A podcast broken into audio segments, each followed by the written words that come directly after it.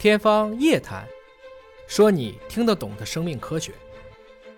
那二零二三年的化学奖有哪些有趣的事儿啊？啊，今年这个化学奖有趣的事儿还蛮多的。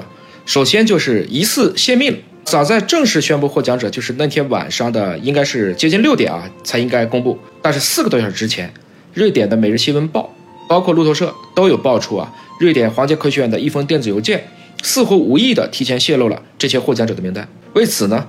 瑞典皇家科学院的发言人伊娃内维柳斯也在第一时间对这个做出了回应，并计划对这个事展开调查。我觉得这个危机公关做的还是比较令人信服的，毕竟这样的情况很少。而诺奖委员会背后也都是一个一个具体的人，偶尔忙中出错也是可以理解的。这是第一个比较有趣的事儿。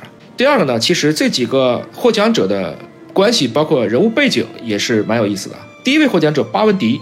曾师从于布鲁斯，他俩都在贝尔实验室工作过。而布鲁斯和中国知名的量子点公司纳晶科技有着密切的联系。伊西莫夫作为前苏联时代的一位科学家，业内人士都说啊，好多年都没看过他了。但他确实是量子点最早的发现者，他是一九八一年嘛。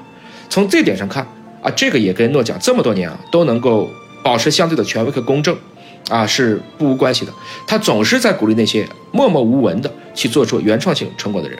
再次呢，今年的这个奖项啊。很多网友戏称这是个就理综奖，为什么呢？因为化学奖颁给量子点领域，进一步的看到了物理化学实际上包括材料科学这些领域都是密不可分的。